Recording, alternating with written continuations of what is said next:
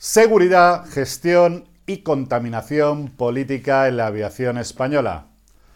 Corren malos tiempos para los profesionales y funcionarios no adscritos a ninguna sigla cuando pretenden ascender dentro del escalafón por méritos técnico-profesionales, en lugar de por su currículum servilista con el partido gobernante. Vemos que el imperio de la arbitrariedad campa a sus anchas por ministerios, direcciones generales y empresas públicas, ya sea tanto a nivel estatal como a nivel de las comunidades autónomas o ayuntamientos. Da igual, usted, señor contribuyente, acabará pagando la fiesta mediante los impuestos en su declaración de la renta o con mermados servicios públicos faltos de presupuesto. Pero he ahí que cuando llegamos al Ministerio de Transporte, Movilidad y Agenda Urbana, que maneja el presupuesto más abultado de los del Estado, después del de, del de inclusión, de la marinera, pues bien, este ministerio, el Ministerio de Transporte, ahora se le van a destinar nada más y nada menos que 13.302 millones de los fondos de recuperación de la Unión Europea que ha de gestionar quién? Vaya por Dios, la señora Librero, como comisionada. La verdad es que el nombre es bastante apropiado, de la que podríamos hablar tanto como para escribir un bestseller, en cuya trama es evidente que ha pasado del espionaje a los medios de comunicación como el nuestro, a la militarización de trabajadores como los controladores aéreos, o a la seria amenaza a la seguridad aérea con una gestión como máxima responsable de la seguridad de la navegación aérea en AENA y con un resultado de casi 100 aeronaves en un año que padecieron incidentes de máxima severidad en 2010. Además, y para más INRI, aparece en la lista de cargos con responsabilidades en el momento de producirse el accidente calificado como un accidente sistémico por la Comisión de Investigación de Spaner, que, como bien saben ustedes, tuvo lugar en el Congreso. Y también aparece en el sumario del caso de los controladores aéreos de Madrid, que han resultado absueltos, como bien saben, como máxima responsable en ese momento de la navegación aérea tras declarar el cierre patronal del espacio aéreo, más conocido como Rate Cero. Quizás los miles de pasajeros afectados, quizás ahora pongan su mirada en, otro en otra parte una vez que hemos conocido la verdad gracias a esta sentencia. Y para finalizar esta primavera de orgía pública con cargo al contribuyente, en el Ministerio de Transporte sitúan a la señora Mestres, esposa del expresidente de AENA, y la ponen también al frente de la Agencia Estatal de Seguridad Aérea. Yo no digo que no sea una buena gestora, es que no tengo ni idea. Solo sé que para ostentar este cargo no solo hace falta ser una buena gestora, sino tener una visión amplia en conjunto de todas las áreas técnicas de nuestro sector. Y créanme que es que dentro de la propia Agencia Estatal de Seguridad Aérea hay gente no solo competente, no solo cualificada, sino con mucha más experiencia en todos los campos que he mencionado anteriormente que la asignada dedo. Con estos mimbres difícil resulta que avancemos. El portal de transparencia está, desde luego, está que echa humo y más que va a estar. Hoy es 14 de mayo y aquí empieza el programa de aviación digital televisión 10 más 1.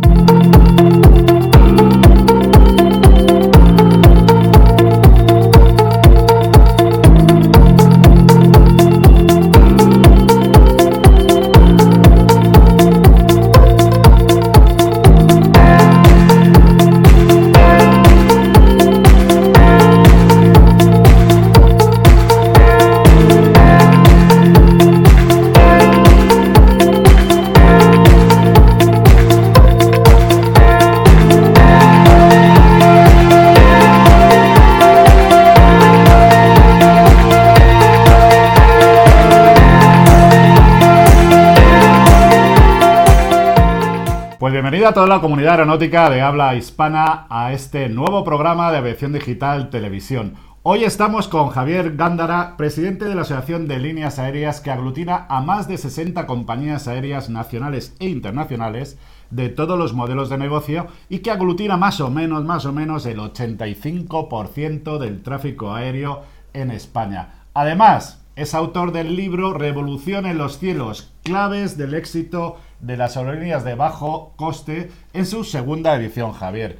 Eh, muy buenas, ¿qué tal? Muy bien, Eduardo, ¿qué tal? Oye, bienvenido a, los nuevos estudios, ¿qué te parecen? Un placer y maravilloso estos estudios nuevos que tenéis en aviación digital y siempre un placer estar con vosotros. Pues muchas gracias. Pues bueno, el motivo de esta entrevista, que como bien sabes ya te entrevistamos en la primera edición, pero en esta segunda edición incluye un capítulo que a nosotros nos parece muy importante, que es todo lo referente a las consecuencias que ha tenido la pandemia para las compañías, eh, las compañías aéreas y concretamente para las compañías de, eh, de, bajo, de bajo coste.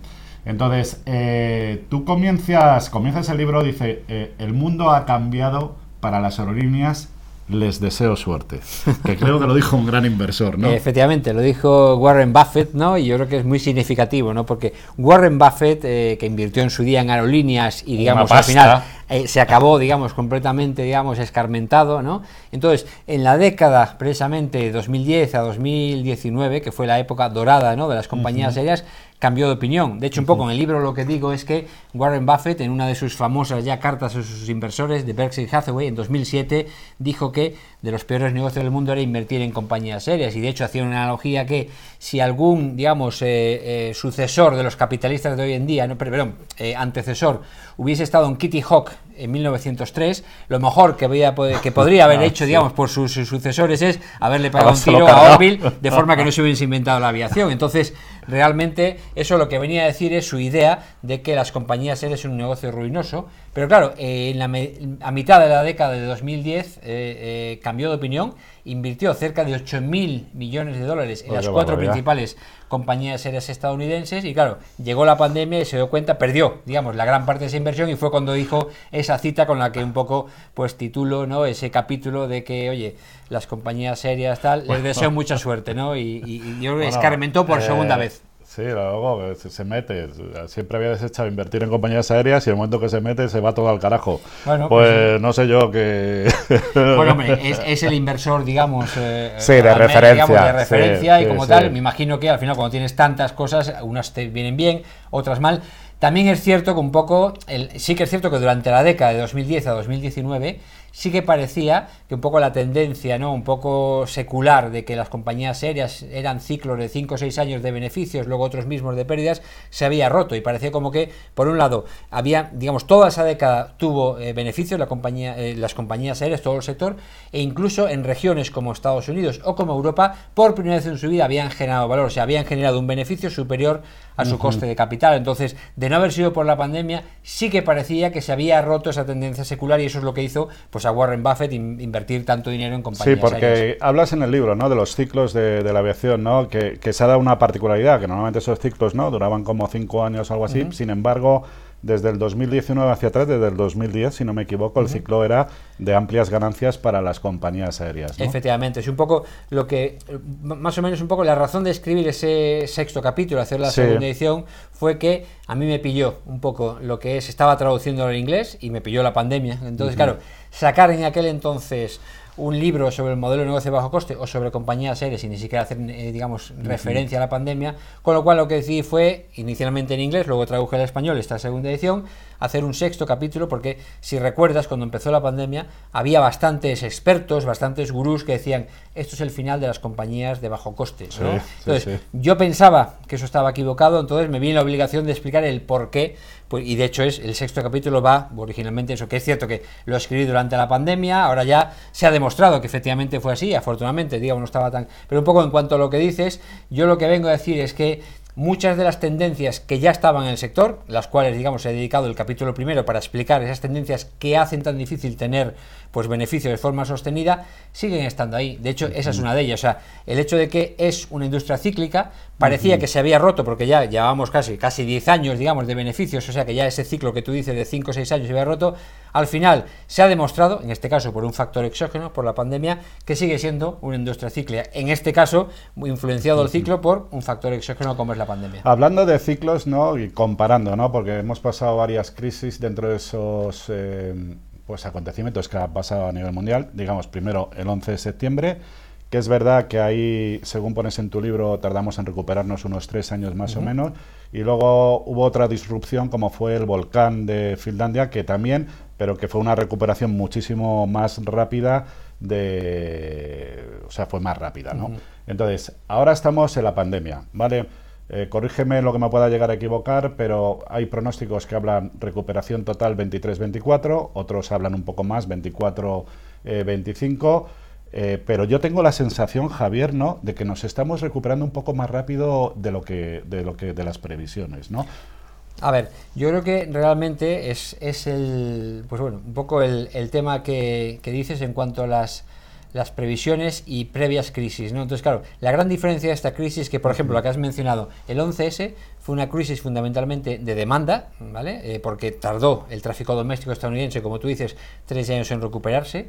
Sin embargo, el volcán de abril de 2010 fue una crisis de oferta, o sea, durante dos, tres semanas no se pudo volar, pero en cuanto se pudo volver a volar, de hecho en mayo de 2010 ya se recuperaron los tráficos Incluso anteriores. el pico, ¿no? De, sí, sí, lo, lo, superó. lo, superó. Entonces, ¿qué ha pasado con esta? Digamos que es digamos mucho más complicada porque es tanto de demanda como de oferta. O sea, nunca se ha estado tanto tiempo, digamos, salvo que fuesen periodos de guerra, sin volar. Digamos, las compañías aéreas hemos estado pues tres meses prácticamente sin volar, en lo peor del confinamiento, y aún encima es una crisis de demanda por eso, porque la gente por una por la restricción que están impuestas y en muchos casos por falta de renta disponible, pues entonces eso ha hecho una crisis sin precedente del transporte aéreo. ¿no? Entonces, en cuanto a la recuperación, claro, ¿qué es lo que pasa? Y por qué también un poco eh, yo digo que el modelo bajo coste estaba, cuando lo decía, y ahora se ha demostrado, mejor situado para recuperarse antes. Porque realmente los tráficos que primero se han recuperado son en cuanto a segmentos, ¿no? motivaciones de volar, los viajes vacacionales y los de visita de familiares allegados.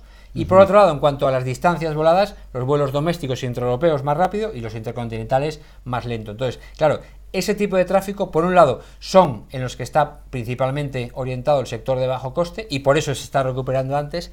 Pero si luego hablamos de España, pero claro, la recuperación no está yendo igual en todos los países. Entonces, España, antes de la pandemia, teníamos una estructura de tráfico muy específica, ¿no? Donde eh, creo que recordar que era entre el 80 y el 90% del tráfico aéreo era vacacional o visita a familiares y allegados y un porcentaje similar era de doméstico y de corto y medio radio. O sea que coincide bastante el perfil de tráfico de España, en este caso, con el perfil de tráfico de las compañías aéreas de bajo coste.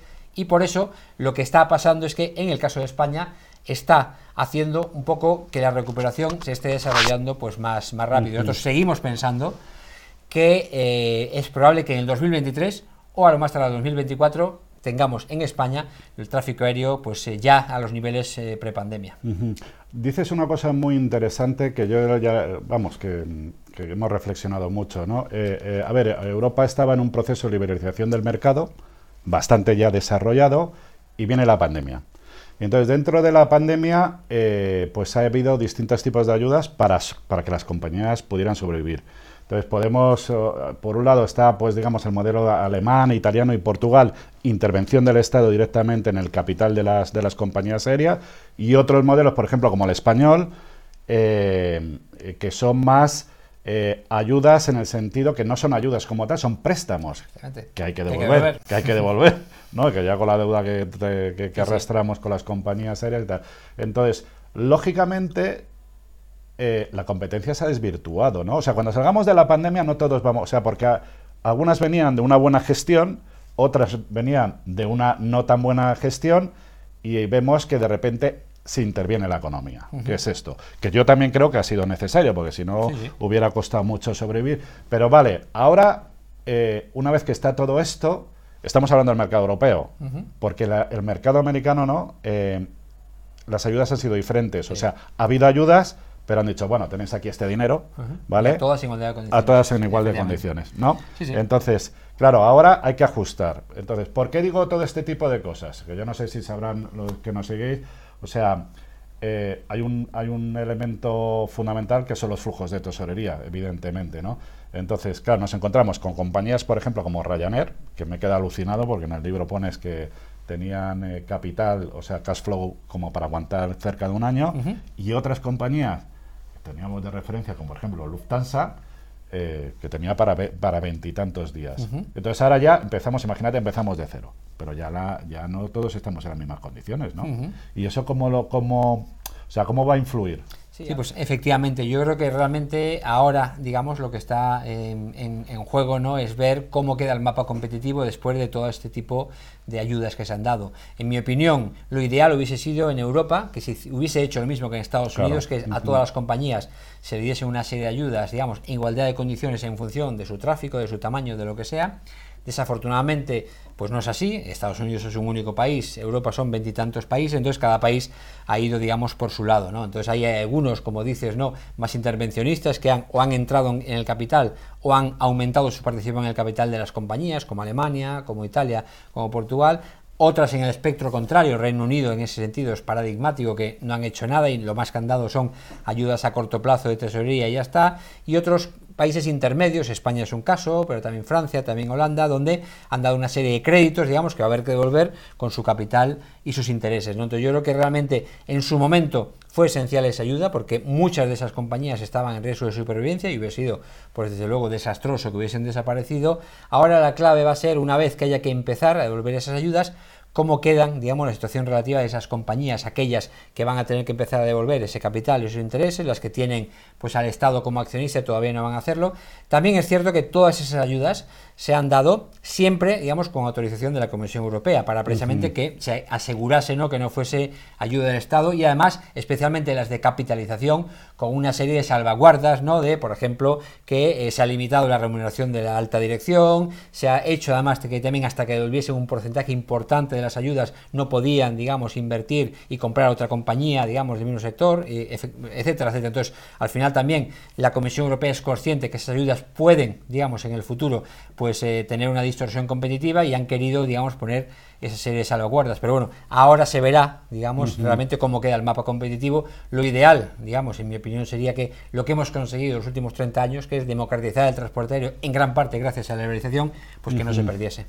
Oye, y porque has hablado de endeudamiento, entonces eh, en el libro creo que eh, das una cifra, ¿no? Que veníamos en el 2019 con un endeudamiento de unos 630 mil millones de dólares y ya, no sé, supongo que se habrá crecido, estamos en un billón de dólares, ¿no? ¿Es posible devolver esto?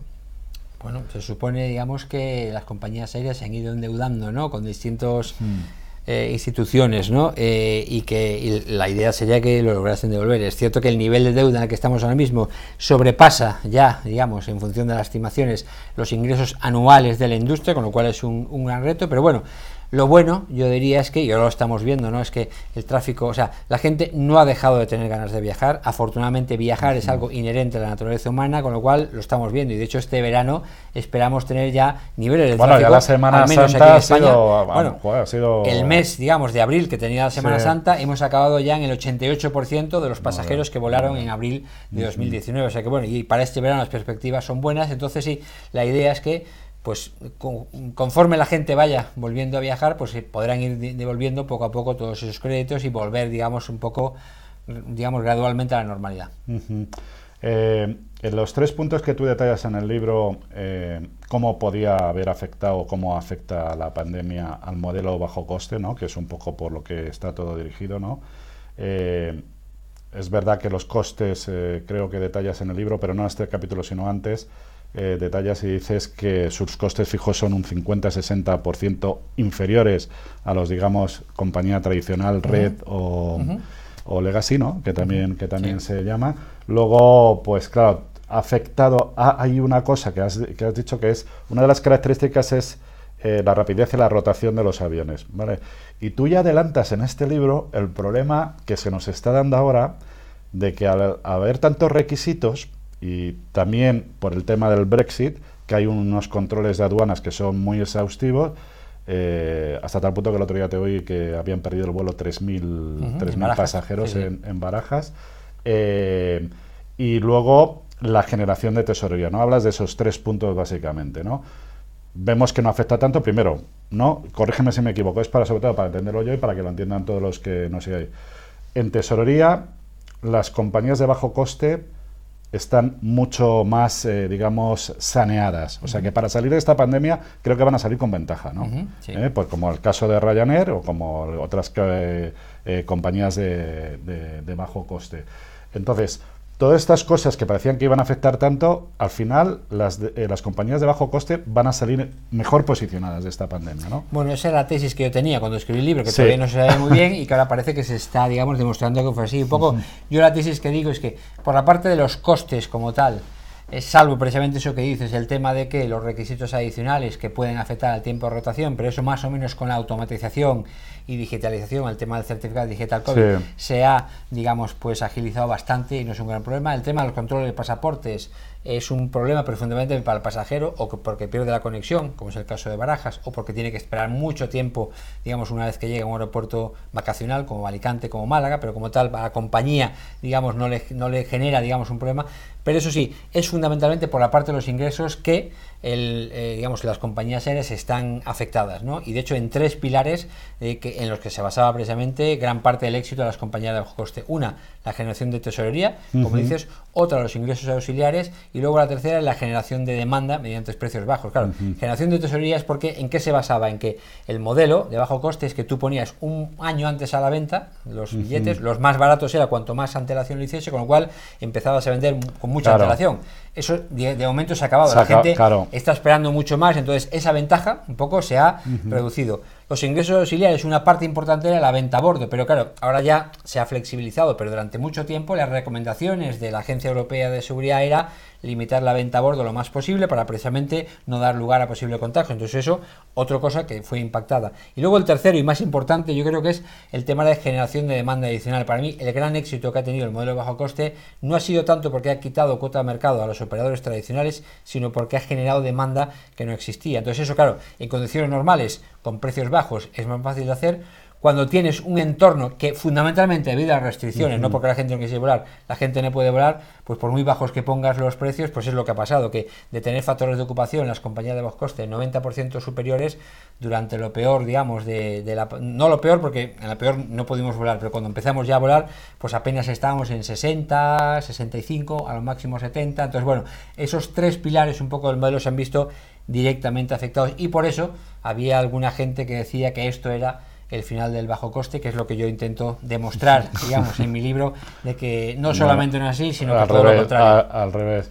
Eh, yo siempre he tenido un poco la idea que uno, digamos, eh, como bien sabes, el coste del precio del combustible viene a oscilar entre un 27 y un 30%, ¿no? Que digamos que era la pata, digamos, más débil de las compañías de, de, bajo coste o de coste reducido, como les, como les llamo yo. Esta subida que ha habido del, del combustible eh, nos va a afectar a todos, ¿no? Nos va, nos va, digamos, de alguna manera, va a retrasar la recuperación, ¿no? Y más con la crisis de Ucrania, ¿no? Y con toda la crisis energética, ¿no? ¿Hay alguna solución al respecto? Porque, ¿Por qué digo? Por lo que lo quiero ligar un poco con esto que hablamos tanto de la sostenibilidad y el combustible SAF, y entonces hay algo que no me cuadra. O sea, lo que no me cuadra es, teniendo estos costes tan altos, 27-30% y ahora más por el precio del combustible, y tenemos que invertir en combustible SAF, o tienen que invertir y tenemos que consumir combustible SAF, que es tres o cuatro veces, y según lo miras hasta seis veces, hasta seis, veces más caro.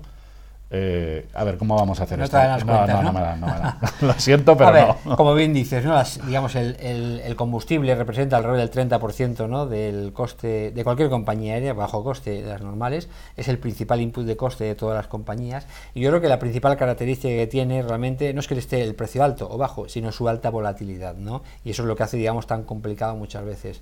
De hecho, yo siempre doy el mismo ejemplo, creo que lo que lo menciono en el libro, ¿no? En 2008, agosto de 2008, el, el, barril de crudo, ¿vale? No el de Jetta 1, pero el de crudo, pero están, digamos, relacionados, llegó hasta los 150 dólares y todo el mundo decía que a final de año iba a llegar a los 200 dólares. Luego al final cambió completamente a nivel geopolítico y se desplomó y estuvo a 30 dólares. Sí, sí, cual, entonces realmente es muy difícil de prever. Es cierto que ahora mismo todo parece indicar que vamos a tener un, entorno de precios altos durante un cierto tiempo. Entonces, claro, ¿qué hacen las distintas compañías? Las que se lo pueden permitir y entre ellas están las principales compañías aéreas de bajo coste, hacen contratos de cobertura, el famoso hedging, ¿no? De hecho, las principales compañías de bajo coste y algunas de las principales compañías de red tienen, digamos, entre el 60 y el 80% de su consumo, para, al menos para todo este verano, asegurado además un precio bastante bueno, como la mitad del precio spot al que está hoy en día.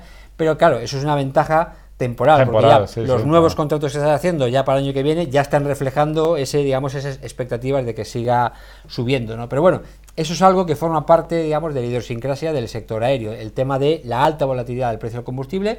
Tú puedes intentar mitigar el impacto con cobertura y sobre todo, además de mitigar, tener visibilidad, ¿no? Y entonces poder prever más o menos en qué horquilla va a variar, digamos, ese input tan eh, principal, pero luego lo otro no lo puedes controlar. Y entonces, bueno, ahora veremos entonces qué impacto tiene eso en lo que es la rentabilidad de las compañías, qué parte de ese incremento de costes se puede pasar a tarifa, qué parte va a ir, digamos, a reducir margen de las compañías. Y como yo siempre lo digo, siempre me preguntan, digamos, eh, los precios de los billetes no los ponen las compañías aéreas. en un mercado liberalizado como el nuestro, se crean, digamos, eh, por la interacción entre oferta y demanda. En función de ese equilibrio o desequilibrio, los precios suben o bajan, ¿no? El input, o sea, los costes que tienes es un input, pero no es el fundamental, porque tú puedes tener unos costes muy altos que si no puedes cobrar más de X, no vas a poder cobrar más de X, aunque tus costes sean más altos. porque Si cobras más, eh, directamente ese pasajero se va a ir con tu competencia. Y eso es un poco, yo creo que lo bonito es también porque a quien beneficia fundamentalmente es al consumidor, que hoy en día, afortunadamente, a diferencia de hace 30 años, y yo lo viví, y tú también, volver en un lujo de alcance de muy pocos. Sí.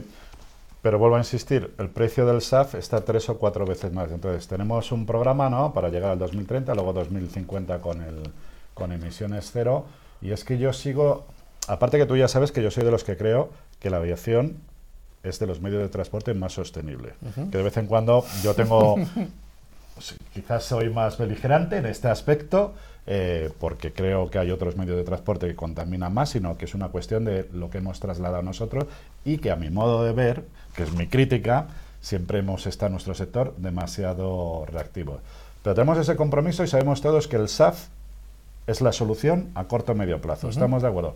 A un precio de tres o cuatro o cinco veces más que el precio actual, Joder, Javier, es que es imposible. A ver, vamos a ver, yo creo que también hay que ver un poco eh, lo que dice el reglamento Refuel Aviation, ¿no? que establece, digamos, una transición gradual desde un 2% en 2025 pasando por un 5% en 2030, llegar al 63% en 2050, con lo cual en los próximos 8 años, digamos, vamos a llegar a un 5%. Entonces, no es, digamos, el impacto tan grande porque tienes un impacto entre 3 y 4 veces si hablamos de bio, biosaf y hasta 6 veces si hablamos de SAF sintéticos, ¿vale? Pero que esos van a estar probablemente más allá en un, entre un 2 y un 5% de tu consumo de combustible. Entonces, por eso yo creo que lo bueno de todo esto es que al ser gradual, digamos, va a permitir precisamente descarbonizar, porque yo creo que es importante, yo creo que la aviación durante mucho tiempo se ha parapetado en el decir, si solo somos el 3%, si el marítimo es lo mismo, si otro, si el transporte por carretera, yo creo que no se trata de eso. Al final, tenemos que conseguir descarbonizar la aviación.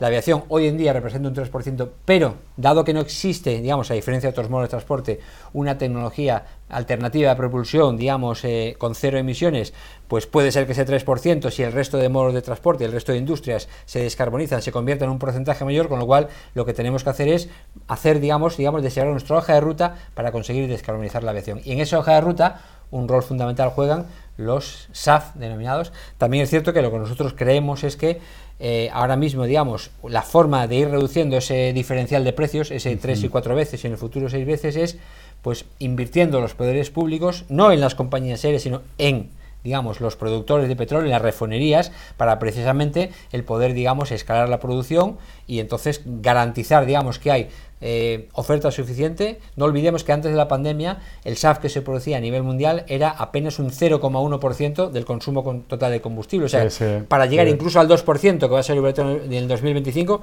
es un salto importante del 0,1 al 2. ¿no? Entonces, lo que hay que hacer, yo creo que precisamente es invertir en eso para que, digamos que, pues la industria, digamos, de refino, y, y en nuestro país tenemos una situación privilegiada, con muchísimas refinerías, con un sistema de distribución de combustible de aviación único también, de la antigua CAMSA, hoy en día Exolum, que podría convertirse en un campeón nacional y europeo, y entonces España no solamente ser autosuficiente en SAF, que yo creo que lo podremos ser, sino incluso exportarlo al resto de Europa y al resto del mundo.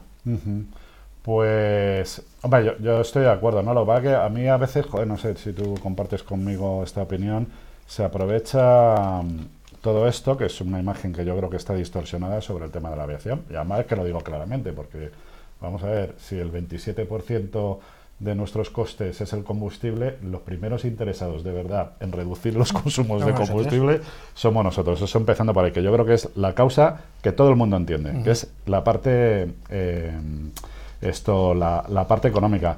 Pero es que se aprovecha todo esto y que tú también lo denuncias, que, joder, nos, nos atiborran a tasas. Es que esto de la aviación, no sé si. Yo tengo una sensación, ¿no? Esto de, no, la aviación, tasa.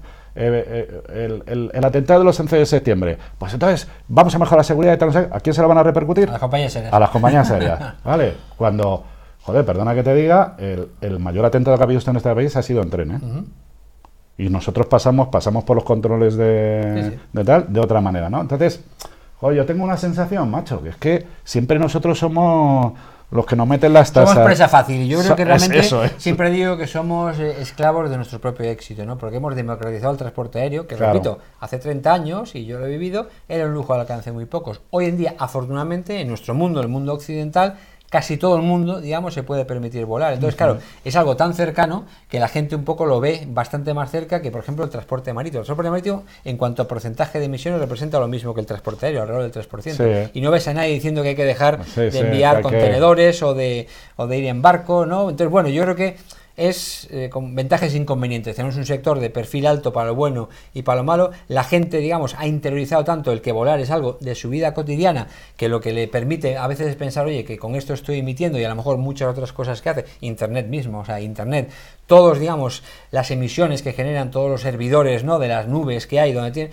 generan bastante más, digamos, emisiones que la de siempre. La gente no lo tiene tan interiorizado, porque es cierto, no es lo mismo que volar y ver entonces una estela de un avión, pero bueno, yo creo que al final lo importante yo creo que no es tanto el comparar, digamos, cada modo de transporte está configurado de una forma determinada y no es cuestión de comparar si este tiene esto y este tiene lo otro. Eso me lo suele repetir cuando no sé, me suele repetir que, que no, no, está bien compararse, pero es que la realidad, joder, Javier. No, pero por ejemplo, pues mira, el otro día que tuvimos precisamente, tú, eres uno de los, eh, digamos, eh, estabas en la audiencia, ¿no? Una, un webinar, ¿no? estaba el Ministerio de Transición Ecológica, ¿no? Ismael Aznar, y entonces mencionó el tema de que, claro, que la aviación es lo único que no paga impuestos por su combustible, entonces yo me vi forzado a contestar, bueno, pero por otro lado también nosotros somos los únicos que pagamos íntegramente la infraestructura. O sea, los aeropuertos, aquí en España y en Europa, las infraestructuras de navegación aérea las pagan íntegramente las compañías y nuestros pasajeros, mientras que otro modo de transporte los pagamos todos los contribuyentes, seamos usuarios o no, vía presupuestos generales. Entonces, yo creo que por eso no creo que sea tanto cuestión de comparar, sino que cada uno de los sectores está configurado de una forma,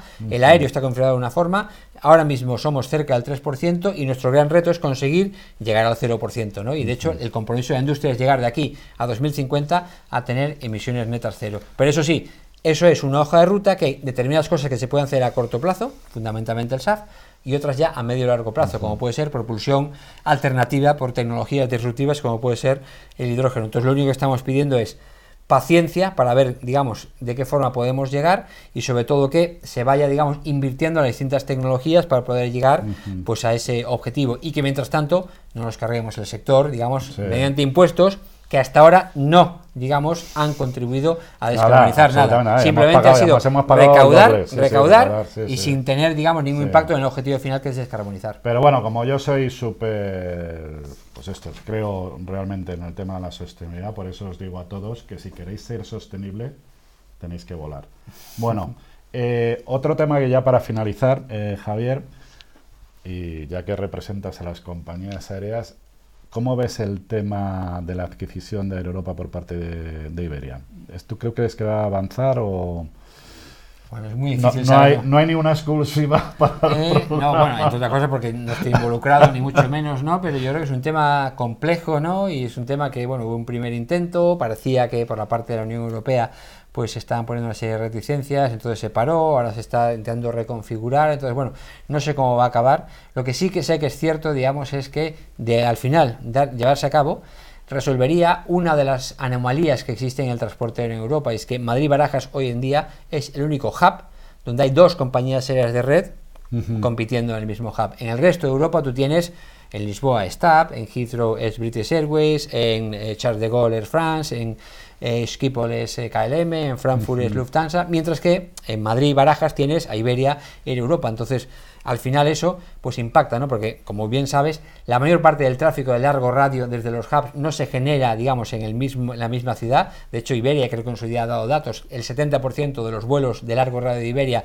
es gente que no tiene origen destino Madrid, sino que tienen origen destino el resto de España, el resto de Europa, ¿no? Como para quitar los vuelos de corta distancia. Bueno, eso ahora hablamos de eso si quieres, ¿no? Pero entonces, claro, ¿qué es lo que pasa? Que al final, cuando estás hablando de vuelos en conexión, que es la mayoría, la gente cuando tiene que hacer una escala es bastante indiferente si hacerla en Madrid, en Frankfurt, con lo cual entonces, si ya estás compitiendo los distintos hubs entre sí, y eso es así, va a seguir siendo así, si aún encima en el mismo hub tienes también competencia, pues bueno, eso no deja de ser una anomalía que en caso de que esta, digamos, eh, eh, adquisición fuese adelante, pues resolvería esa anomalía y tendrías una única compañía, Iberia barra Air Europa, pues compitiendo pues con Lufthansa o con las... Oye, que se me escapa, pero como hablo contigo, como me encanta, además, como bien sabéis, yo o todo el mundo que escribe libros, es que me encanta, y sobre todo este sector, ¿sabes? ¿Sabes por qué? Joder, yo tengo esta cosa que cada vez la gente tiene menos juicio crítico, ¿no? Y entonces eh, libros como este, pues sirven para alimentarlo, ¿no? Y para poder opinar, ¿no? Porque de repente oyes opiniones que ya voy a coger el hilo con el tema de suprimir los vuelos cortos y, yo creo que es que no están entendiendo nada, ¿no? Porque esto lo hablamos, ¿te acuerdas? En el foro de que también organizaron, por ciento, la gente de Ernostrum en Valencia. en Valencia. Y, joder, claro, entonces eh, esas cifras yo creo que la gente no lo conoce, ¿no? No, es que yo creo que el gran problema es que, o sea, el reto de la descarbonización de la aviación es un reto global y complejo. Y como tal, ese tipo de retos y de problemas normalmente no suelen aceptar soluciones locales y simples, ¿no? Entonces, el problema es que muchas veces la gente dice ocurrencias, ¿no? Pero sin realmente analizarlo, ¿no? Entonces, las cosas hay que analizarlo. Entonces, vamos a analizarlo. Por ejemplo, en el caso de España, si cogemos las cinco rutas, ¿no? Donde existe una alternativa de tren de alta velocidad de menos de tres horas, que son las conexiones de Madrid con Valencia, eh, perdón, Barcelona, Valencia, Alicante, Málaga, y Sevilla, ¿vale? Pues todos los vuelos eh, antes de la pandemia que vuelan esas rutas apenas representan el 0,9% de las emisiones de la aviación comercial en España. O sea que si se prohibiesen todos esos vuelos, ¿vale? Ahora hablamos de la problemática de los, de los pasajeros en conexión, pero si se prohibiesen, estaría resolviendo eh, menos del 1% del problema, te seguiría siendo el 99%. Entonces, ¿qué es lo que pasa? Que por otro lado, tienes un problema con que una parte importante de los pasajeros que todavía vuelan esas rutas no son pasajeros que vuelan de Valencia a Madrid, sino pasajeros que vuelan de Valencia a Nueva York vía Madrid. Con lo cual, si les prohíbes volar y les dices ahora tienes que irte a la estación de Valencia con tu maleta, llegar a la estación de Atocha, cogerte un taxi, llegar a Barajas, hacer cola, facturar la maleta, pasar seguridad, pasar a la y coger tu avión y llegar a Nueva York, pues no lo van a hacer lo que van a hacer es, ah, me prohíbe tal, pues mira, me cojo otro avión y vuelo en conexión, pero en vez de vía Madrid, es vía Frankfurt, vía París, y entonces perdería competitividad, pues el hub español, en este caso el de, el, Madrid. ¿no? Entonces, claro, lo suyo es, yo estoy convencido que la intermodalidad va a jugar un papel, lo, lo que pasa es que no tan grande como algunos piensan, va a ser marginal en cuanto a reducción de emisiones, pero desde luego, oye, todo, todo suma y por eso, pero ¿qué hay que hacer para eso? Conseguir, por un lado, que se pueda, digamos, que, lleguen los trenes de alta velocidad a los principales terminales, al menos a Barajas y al Prat, y luego también ver cómo se puede hacer que la experiencia de ese pasajero en conexión sea lo más parecida posible a la que tiene hoy en día vía avión. Oye, ya, bueno, por último, que me enrollo, siempre digo por último, pero me enrollo como las patadas, pero hay pues un tema que yo pues siempre, siempre tengo que sacar contigo Qué bien va la carga aérea. Eh, sabía que ibas a hablar de carga aérea, no puedes evitarlo. Sí, sí, muy bien, porque el otro día sacaron las cifras, ¿no? Nos hemos recuperado plenamente y nada. Y yo creo que si algo tenemos que aprender de esta pandemia, un buen refugio ¿no? para otras compañías. digamos, es fundamental y como sabes muy bien, yo ahora, ahora mismo trabajo en una compañía que no vuela nada, cero de carga aérea, pero antes, digamos, pues estuve 11 años en FedEx, ¿no? una compañía de carga aérea de relevante, ¿no? Entonces sí.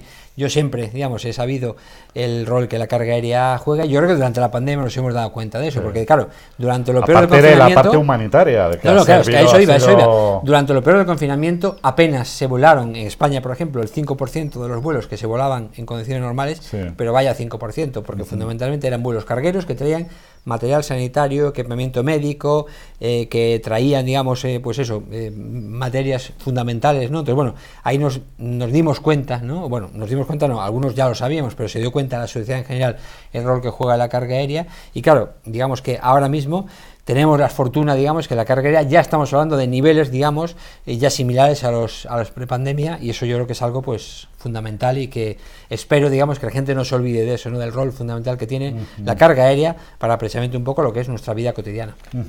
Que al respecto, ya sabes, ¿no? El proyecto este de Mat Cargo, Comunidad de Madrid, que quieren convertir en el aeropuerto de Madrid-Barajas en uno de los principales hubs eh, a nivel europeo por, por las conexiones pero siempre con nuestra espinita, que son las conexiones con Asia. Joder, Javier. Pero bueno, yo creo que eso, el, el, problema y el reto de eso es que normalmente el 50% más o menos de la carga aérea, como bien sabes, se mueve en bodegas de aviones de pasajeros, el 50% restante ya es en cargueros puros.